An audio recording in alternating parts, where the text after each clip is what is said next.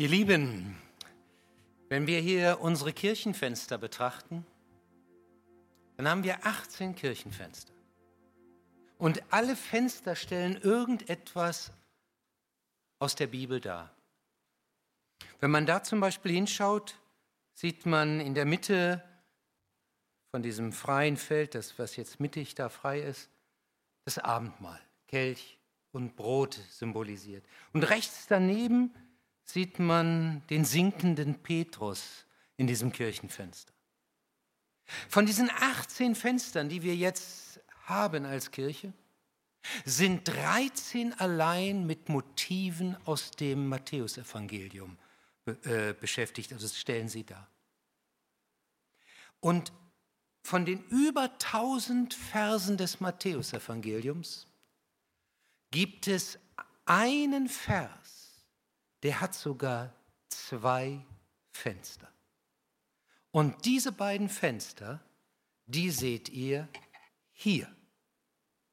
Das sind die beiden Fenster, die einen Vers darstellen. Und die wollen sagen, ihr als Matthäus-Gemeinde, Erinnert euch immer daran, wer ihr seid. Matthäus-Gemeinde. Deswegen 13 Fenster. Aber erinnert euch ganz besonders an einen daran. Jetzt guckt ihr, wo die sind. Ich sehe schon überall so die Köpfe umher.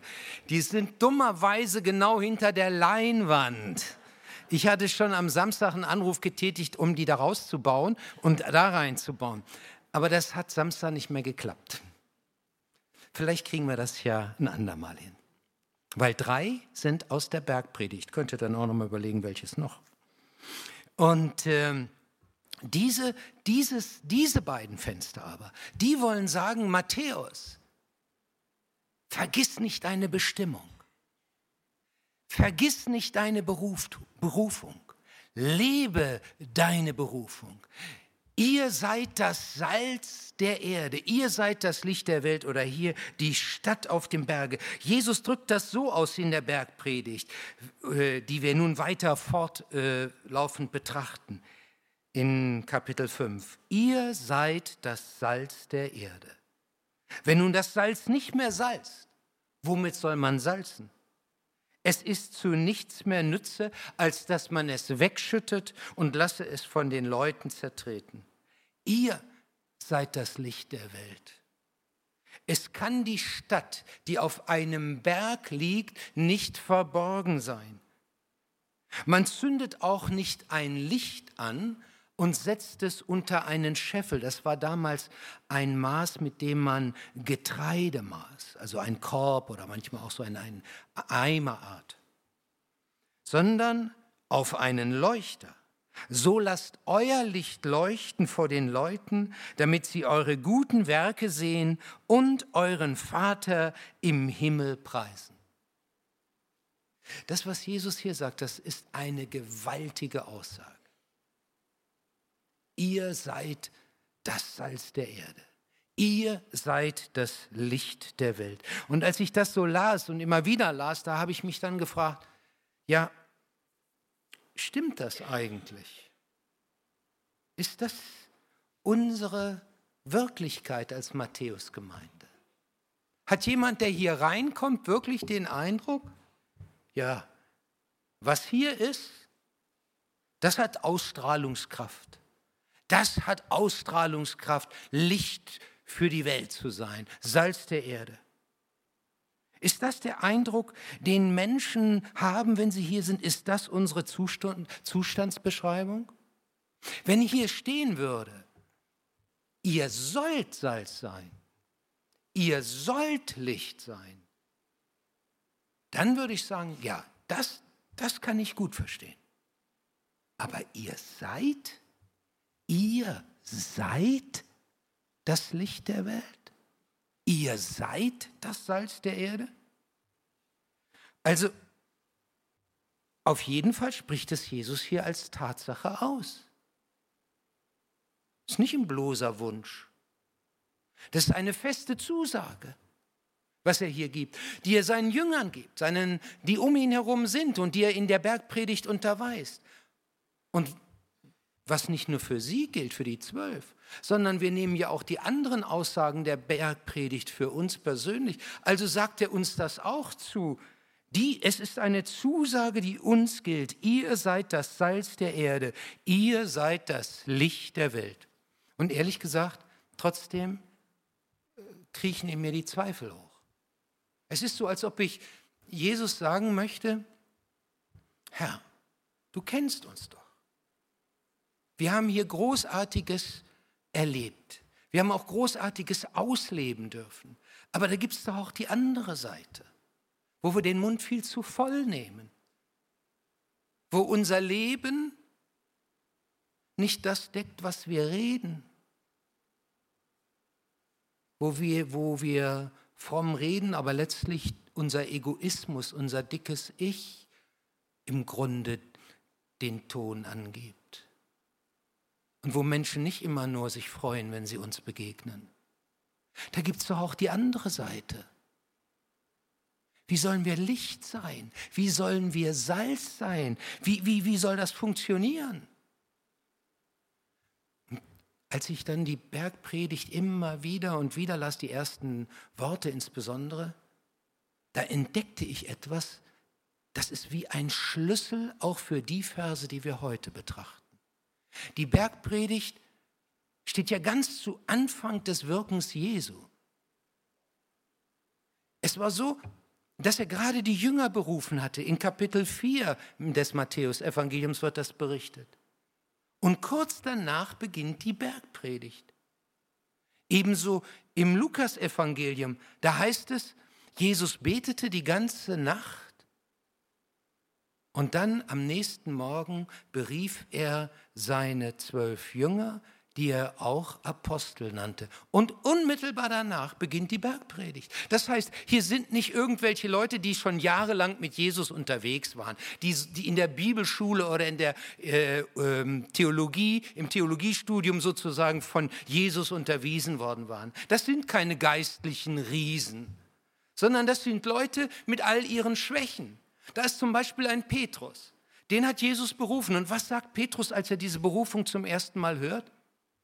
Jesus, du und ich, wir passen nicht zusammen. Ich bin einer, der hat manches, was nicht in Ordnung ist. Ich bin ein Sünder. Ich, wie, wie soll ich für dich da irgendwas machen? Und Jesus sagt, komm, werde einer meiner Jünger, einer meiner Nachfolger. Und aus dem gleichen Kerbholz sind auch die anderen, äh, ähm, also die, aus dem gleichen Holz sind auch die anderen Jünger geschnitzt. Das waren keine perfekten Leute. Ja, wie beginnt denn die Bergpredigt? Da heißt es, Jesus tat seinen Mund auf und lehrte sie. Und was sagt er als erstes? Was macht er als erstes? Das Erste, was er sagt, und was er macht ist, ich gratuliere euch. Ich beglückwünsche euch. Denn nichts anderes bedeutet, selig sind. Ich gratuliere euch, denn ihr werdet reich beschenkt. Ja, wie denn? Und dann führt er das aus. Selig sind die geistlich Armen die also zugeben können, würde ich mal ergänzen, dass sie arm, dran, arm sind, denn das Himmelreich ist ihr. Und dann fährt er fort. Selig sind, die an ihrer Unvollkommenheit und Schuld leiden, denn sie sollen getröstet werden. Und dann geht es weiter. Selig sind, die da hungert und dürstet nach der Gerechtigkeit, denn sie sollen satt werden, einer Gerechtigkeit, die sie selbst nicht haben. Und wenn ich das höre, dann kann ich mich wieder ganz identifizieren und sage, ja Herr, so geht mir das. So geht mir das, wenn ich hier stehe und wenn ich dein kostbares Wort, wenn ich deine Bibel auslegen soll. Und ich weiß, was das hier ist. Welch eine Faszination das für Menschen hat. Und wenn du gesprochen hast, und dann stehe ich hier und empfinde mich als geistlich arm.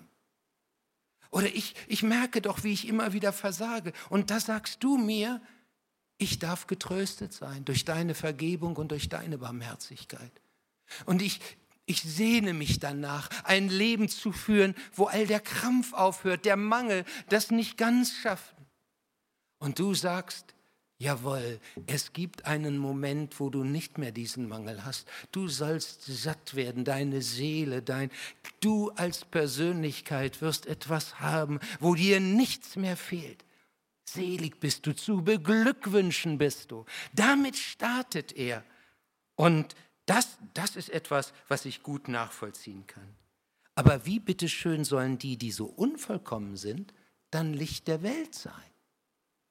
Dann müssen wir uns mal vorstellen, was das damals hieß, ein Licht im Haus anzuzünden, ein Licht zu haben. Das war ja nicht wie heute, äh, dass man auf irgendein Display geht oder auf irgendeinen Schalter und klack sind die Lampen hier an. Damals hatte man Öllampen. Und diese Öllampen, die brauchten erstmal ein Feuer, mit dem man es entzündet. Ja, wo hast du so ein Feuer? Heute, wir haben Streichhölzer, wir haben irgendwelche anderen Geräte, mit denen wir Feuer machen können, Feuerwerk, Feuerzeuge oder dergleichen. Aber das war nicht in jedem Haus. Und so hat manches Haus für sich eine Art Feuer ständig gehabt und hat daran sein Licht entzündet. Und so ist das auch hier.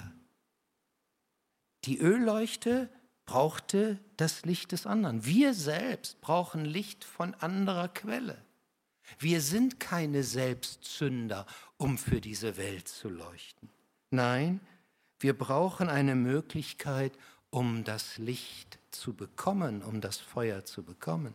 Und da sagt Jesus in Johannes, ich bin das Licht der Welt. Wer mir nachfolgt, der wird nicht wandeln in der Finsternis, sondern wird das Licht des Lebens haben. Da wird, er, da wird deutlich, nicht wir sind eigentlich das Licht, sondern Christus ist das Licht. 2. Korinther 4, Vers 6 macht das Paulus noch klarer. Da steht, denn Gott, der da sprach, Licht soll aus der Finsternis hervorleuchten, der hat einen hellen Schein in unsere Herzen gegeben, dass die Erleuchtung entstünde zur Erkenntnis der Herrlichkeit Gottes in dem Angesicht Jesu Christi. Also nicht wir sind das Licht, sondern wir tragen das Licht weiter. Nicht ich bin das Großartige oder der Großartige, aber ich kenne einen, der großartig ist und zu dem darf ich dich hinweisen. Zu dem kann ich andere einladen. Er ist das wahre Licht, das die Welt erleuchtet, nicht wir. Wenn man denkt, ich muss das schaffen, ich muss die, die Leute irgendwie hinkriegen, ich muss Leute äh, im, für den Glauben beeindrucken, dann scheitern wir. Dann wird das Christsein zum Krampf. Es ist viel besser, Du bringst dich nicht großartig raus, sondern du weist auf den hin, der großartig ist. Wir, wir sind immer wieder auch von, mit Fehlern und Versagen gekennzeichnet, das passiert uns. Und wenn man dann sagt, weißt du, bei mir klappt ja auch nicht alles, muss ich ja ganz offen sagen. Aber ich habe einen, der hilft mir. Weißt du, dieses Zeugnis, dieser Bericht, der ist viel authentischer, als wenn wir so tun, als ob wir es alles gerafft hätten. Stehen wir doch zu unseren Schwächen und Fehlern und spielen nicht irgendwie dem anderen irgendetwas vor, sondern weisen auf den hin, der uns tröstet, der uns hilft, der uns neuen Mut gibt, wo wir hingefallen sind, dass wir wieder aufstehen können. Paulus macht das in dem Vers, der vor diesem Vers 6 steht, ganz deutlich. Da steht nämlich, denn wir verkündigen nicht uns selbst, sondern Jesus Christus. Wir müssen nicht andere beeindrucken. Auch nicht als Gemeinde, wie toll das alles sei. Ha! Wenn einer lang genug hier ist, weiß er, wie hier mit Wasser gekocht wird. Nein. Aber hier ist einer, der uns begegnet ist. Der, der ist großartig. Und den zu haben und von dem sich erfassen zu lassen, das lohnt es. Es geht nicht um uns, es geht um ihn. Und wir haben dieser Welt etwas zu geben, was diese Welt sonst nirgendwo bekommt. Die Versöhnung mit Gott. Nicht wir geben es, aber wir können von dem berichten und auf den hinweisen, der sie versöhnen kann. Und so macht uns Christus zu seinen Botschaftern. Also das muss ich euch einfach noch mal ein bisschen stärker zeigen. Und dafür bitte ich jetzt zwei von euch, hier nach vorne zu kommen. André, Elias, ihr beiden, kommt mal hier nach vorne. Ich habe die vorgewarnt.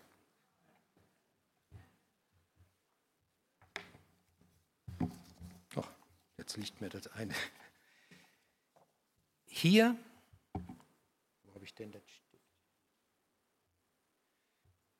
Hier habe ich etwas, was ein Botschafter erhält, wenn er seinen Dienst antritt. Kann ich einfach nach Japan marschieren und sagen, ich bin hier der Botschafter. Und wenn du Botschafter bist, Elias, dann bist du die persönliche Vertretung als deutscher Botschafter des Bundespräsidenten. Und hier habe ich etwas, das ist eine Ernennungsurkunde. Und diese Ernennungsurkunde, darin heißt es, und das seht ihr hier oben, Gott hat uns dazu bestimmt, die Botschaft von der Versöhnung überall bekannt zu machen. Als Botschafter Christi fordern wir deshalb im Namen Gottes auf, lasst euch versöhnen mit Gott. Christus ernennt dich zu seinem Botschafter, André.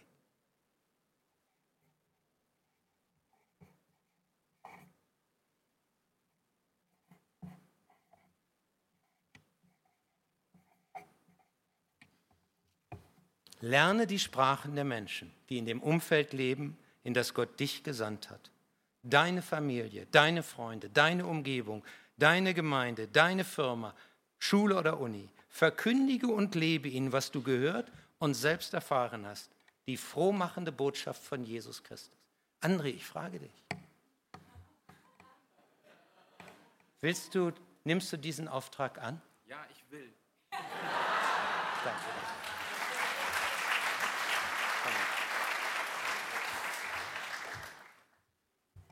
Und man fühlt sich dann doch schwach genug, Elias, ne? Stimmt. Wenn man das alles dann soll. Und dann denkt man, wie soll ich das schaffen? Aber der Botschafter muss nicht die Kraft haben. Die Autorität bekommt er von dem, der ihn gesandt hat. Jetzt hätte ich für dich gerne auch eine Urkunde, die liegt aber immer noch da in der Sakristei. Kommst du nachher zu mir, dass ich dir die auch gebe? Mag ich. Danke, hey, super, danke auch.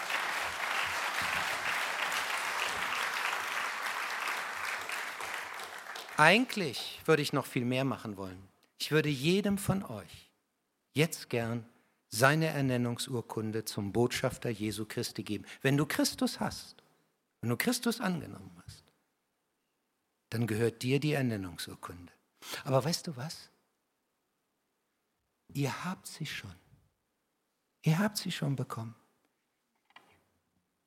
Sie ist hier in der Bibel. Sie ist genau in dem Abschnitt, den wir ja gerade gelesen haben. Ihr seid das Salz der Erde. Ihr seid das Licht der Welt. Und in diesem Abschnitt aus 2. Korinther 4 und dann 5, das passt alles so zusammen. Aber jetzt kommt natürlich eine Frage auf.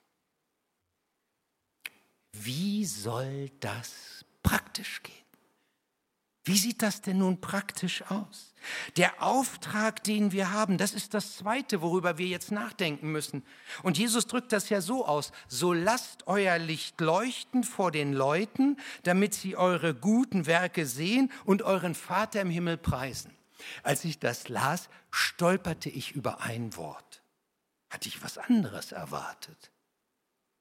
Da steht nämlich nicht das, was ich erwartet hatte. Ich hatte gedacht, da steht, so lasst euer Licht leuchten vor den Leuten, damit sie eure Worte und euer Reden hören können und euren Vater Gott im Himmel sozusagen preisen. Aber da steht nur nicht reden und verkündigen und da steht eure guten Werke. Huh. Aber, aber da wurde mir was deutlich. Es geht um mehr als reden. Es geht um mehr als reden. Es gibt ganz eine große Vielfalt von Dingen, die wir tun können. um Menschen etwas von der Größe und der Großartigkeit Gottes zu zeigen. Es gibt eine große Bandbreite. Ja, es gibt auch eine große Bandbreite in all unseren Persönlichkeiten. Wir sind ja nicht alle aus gleich. Mancher von uns ist sehr extrovertiert. Wenn der die Runde betritt, kannst du die Stoppuhr stellen oder den Timer stellen. Du weißt, spätestens nach einer Minute wird der die Runde bestimmen. Ob die anderen wollen oder nicht. Ne? Der, der, der macht das Thema. Andere, die sind eher introvertiert. Die hören zu und freuen sich, wenn die Unterhaltung schön ist. Wir sind sehr verschieden. Ja, glaubt ihr, das wirkt sich nicht auf die Art und Weise aus, wie wir auch Christus weitergeben? Manchmal stehen wir in der Gefahr, als ob das alles so nur nach auf diese Weise gehen kann. So, so, so sieht das aus, wenn dein Licht leuchten soll. Aber es gibt eine Bandbreite. Und diese Bandbreite würde ich euch gerne demonstrieren.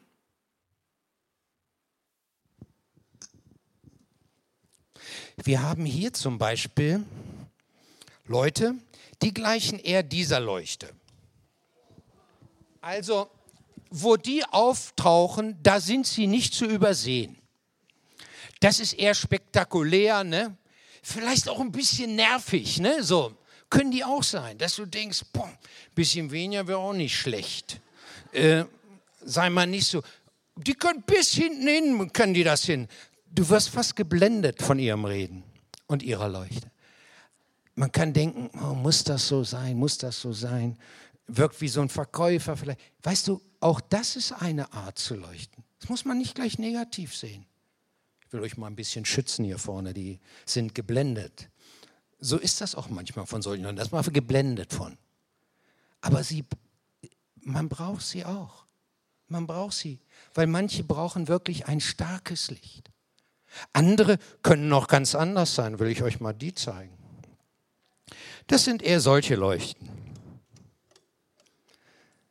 Ach, bei denen ist einfach gemütlich.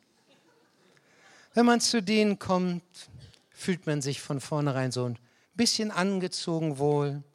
Da öffnet man das Herz. Man fängt selbst an zu reden und denkt, Mensch, der hat ein Ohr für mich. Und wenn der was sagt, das fällt viel, manchmal viel tiefer, als wenn dieser grell scheinende Bauscheinwerfer da, die äh, auf einen losgeht. Hier ist man irgendwie anders.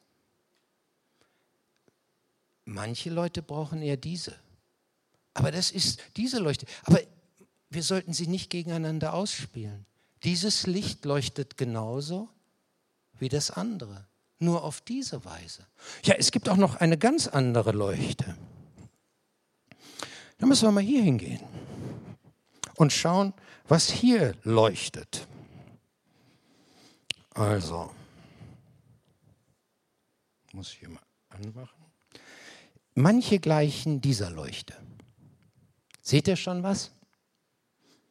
Nicht so viel, ne? Da, siehst du lange nichts. Da muss erst einer die Tür öffnen. Das sind eher so Kühlschrankleuchten. Weißt du, die, denen fällt das einfach schwer, das Gespräch zu übernehmen. Die sind anders gebaut, auch in ihrer ganzen Persönlichkeit. Und aber wenn man dann die Tür öffnet, oh, dann können sie auch eine Menge sagen. Und dann freuen sie sich. Sie leuchten auf ihre Weise. Die müssen nur aufpassen, dass derjenige nicht schon die Tür schließt, bevor sie anfangen zu leuchten. Das ist die Gefahr. Aber ansonsten, wenn man sie so öffnet, ich finde, dann haben die ein schönes Licht hier, auf jeden Fall diese. Und auch das kann sein. Und dann, dann gibt es noch Leute, die gleichen eher dieser Leuchte. Irgendwas stimmt nicht ganz. Haben so einen Wackelkontakt. Manchmal leuchten sie und manchmal leuchten sie nicht. Und vielleicht ärgern sie sich auch darüber und sind traurig, dass es ihnen manchmal gelingt und manchmal nicht. Vielleicht sagst du ja, das kann ich gut nachvollziehen. Geht mir auch manchmal so. Sind nicht spektakulär, sind nicht so, dass man sagt, jawohl, das fällt auf, oder äh, haben auch nicht vielleicht das ganz Große vorzuweisen im Reden und zu Christus hören oder zu Christus leiten. Kann sein, dass sie eher bescheiden wirken. Aber sie leuchten, wenn sie leuchten, genauso. Das Einzige ist dieses Wackelkontaktproblem. Das müsste behoben werden, finde ich. Und darüber wollen wir auch gleich mal nachdenken, wie das aussehen könnte, das zu beheben. Also, ich wollte euch jetzt erstmal nur Folgendes zeigen. Wir sind verschieden. Und wir sollten nicht alles über einen Leisten schlagen und sagen, ja, wir müssen so und so muss es aussehen. Die Frage ist doch eher, was ist deine Art? Was entspricht dir? Und dann lass dich aber nicht davon abhalten, zu leuchten. Lass dich auch nicht auf ein etwas raufdrängen, wo du denkst, so und so muss es sein. Wir haben am Anfang, äh, im letzten Jahr, sehr stark diese Aktion The Turning mit hier weitergegeben, wo Menschen auf der Straße einfach angesprochen werden im Blick auf den Glauben und sie eingeladen werden, zu Jesus Christus zu kommen. Das erfordert viel Mut. Und mancher sagt, das ist nicht meine Art, das ist, entspricht nicht meinem Stil. Es ist auch nicht meine Art, ehrlich gesagt, weil ich anders gestrickt bin. Ich kann das nie vergessen. Ich hatte auch einen guten Freund, der hat gesagt, weißt du was, wir evangelisieren mal in der Straßenbahn. Wir gehen aber in den hinteren Wagen, damals gab es zwei Wagen. Äh, dann kann uns der Schaffner nicht rauswerfen, der Fahrer vorne. Und dann habe ich einfach Ja gesagt, war so treu. Und dann stand er auf, als die, Bahn, als die Straßenbahn eine längere Strecke hatte, wo sie nicht anhielt, und sagte, ich habe hier einen guten Freund, der studiert Theologie. Der sagt euch mal, warum er Jesus Christus, mehr von Jesus Christus lernen will und warum das wichtig ist. Wupp. Weißt du, wofür ich dann besonders dankbar war? Als die Straßenbahn hielt und die Tür aufging. Da war ich so schnell raus. Das war nicht mein Stil. Ich brauche einen anderen Stil. Aber eins hat mir The Turning gezeigt. Auch ich habe den Auftrag zu leuchten in meinem Stil.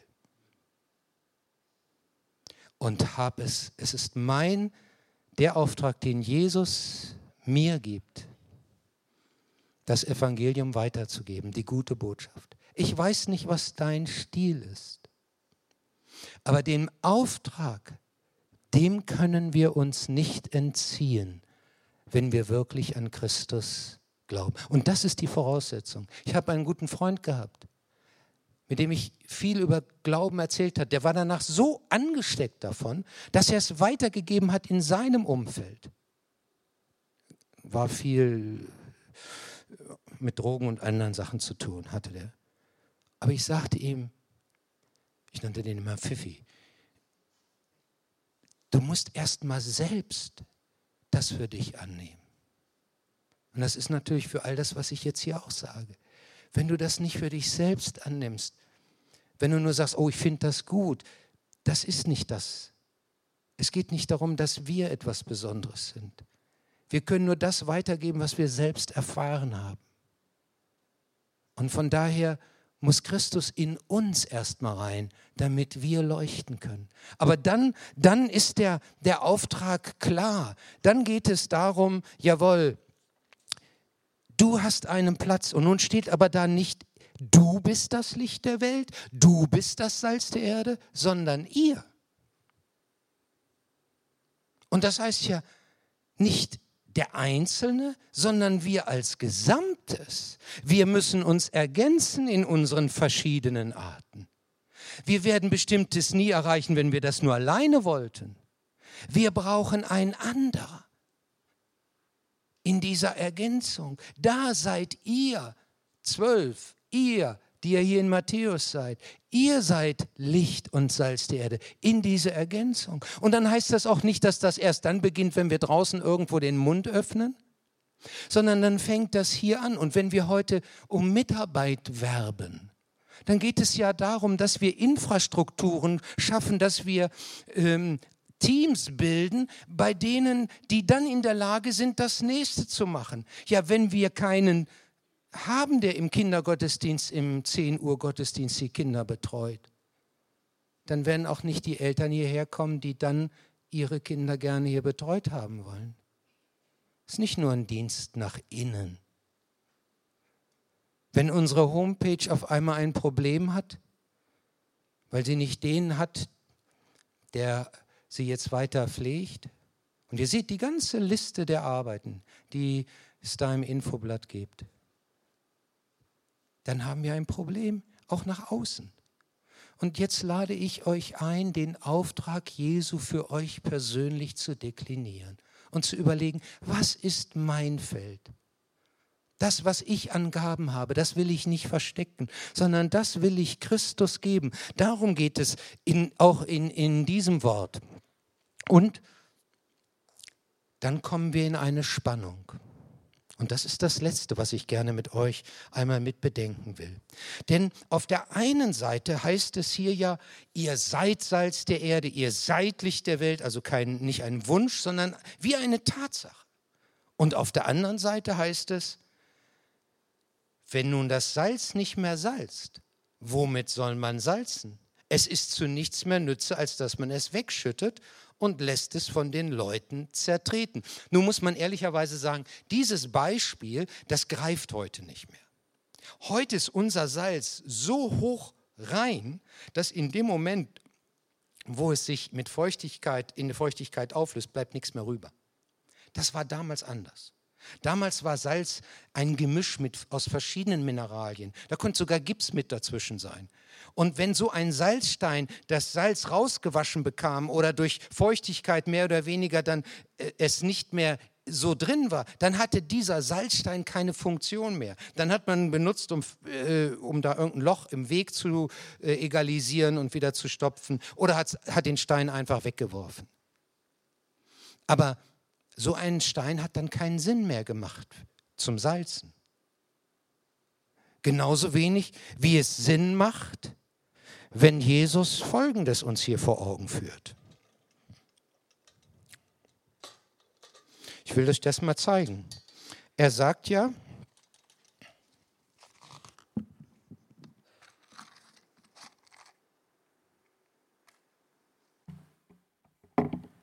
man zündet ein Licht. Nur komm. Schön. Kann es ruhig ein bisschen dunkler werden. Man zündet ein Licht nicht an, um es irgendwie unter einen Eimer, also in einen Scheffel zu stellen, sondern damit es allen im Haus leuchtet.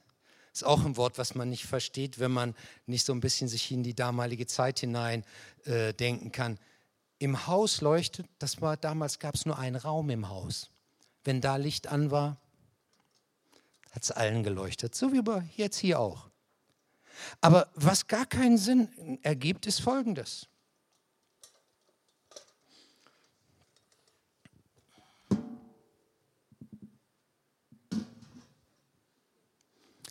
Diese Leuchte ist sinnlos. Man zündet sie nicht an, um dann einen Eimer drüber zu stellen. So ist es auch mit uns. Christus zündet uns nicht an und wir stellen dann einen Eimer drüber.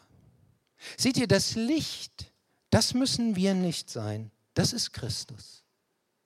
Aber das, was unsere Verantwortung mit ist, dass wir nicht den Eimer wieder drüber stellen.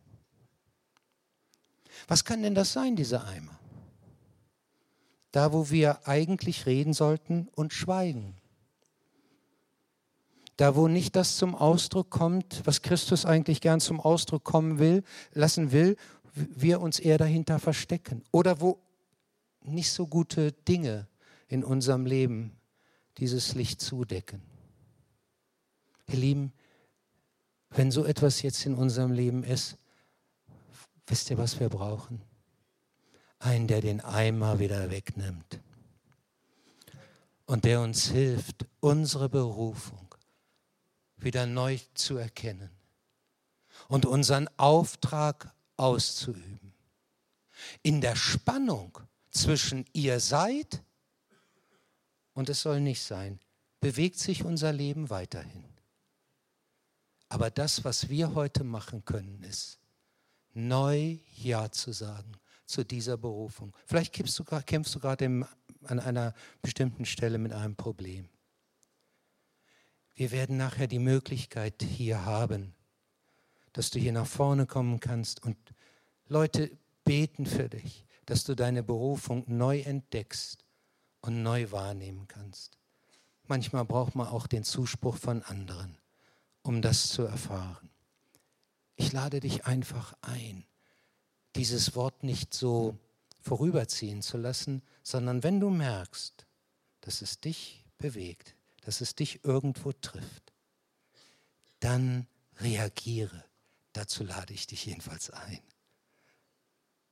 Ihr seid das Salz der Erde. Ihr seid das Licht der Welt. Wir wollen zusammen beten.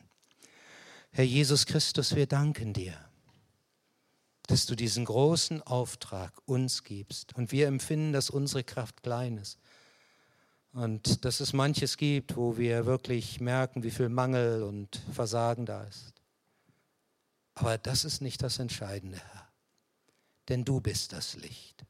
Aber wir wollen in dein Licht treten, um all das loszulassen, wo wir selbst ungute Dinge haben und wo du hineinscheinen sollst und uns erneuern willst und darfst.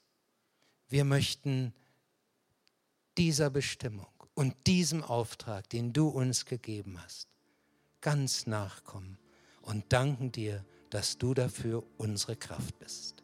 Amen.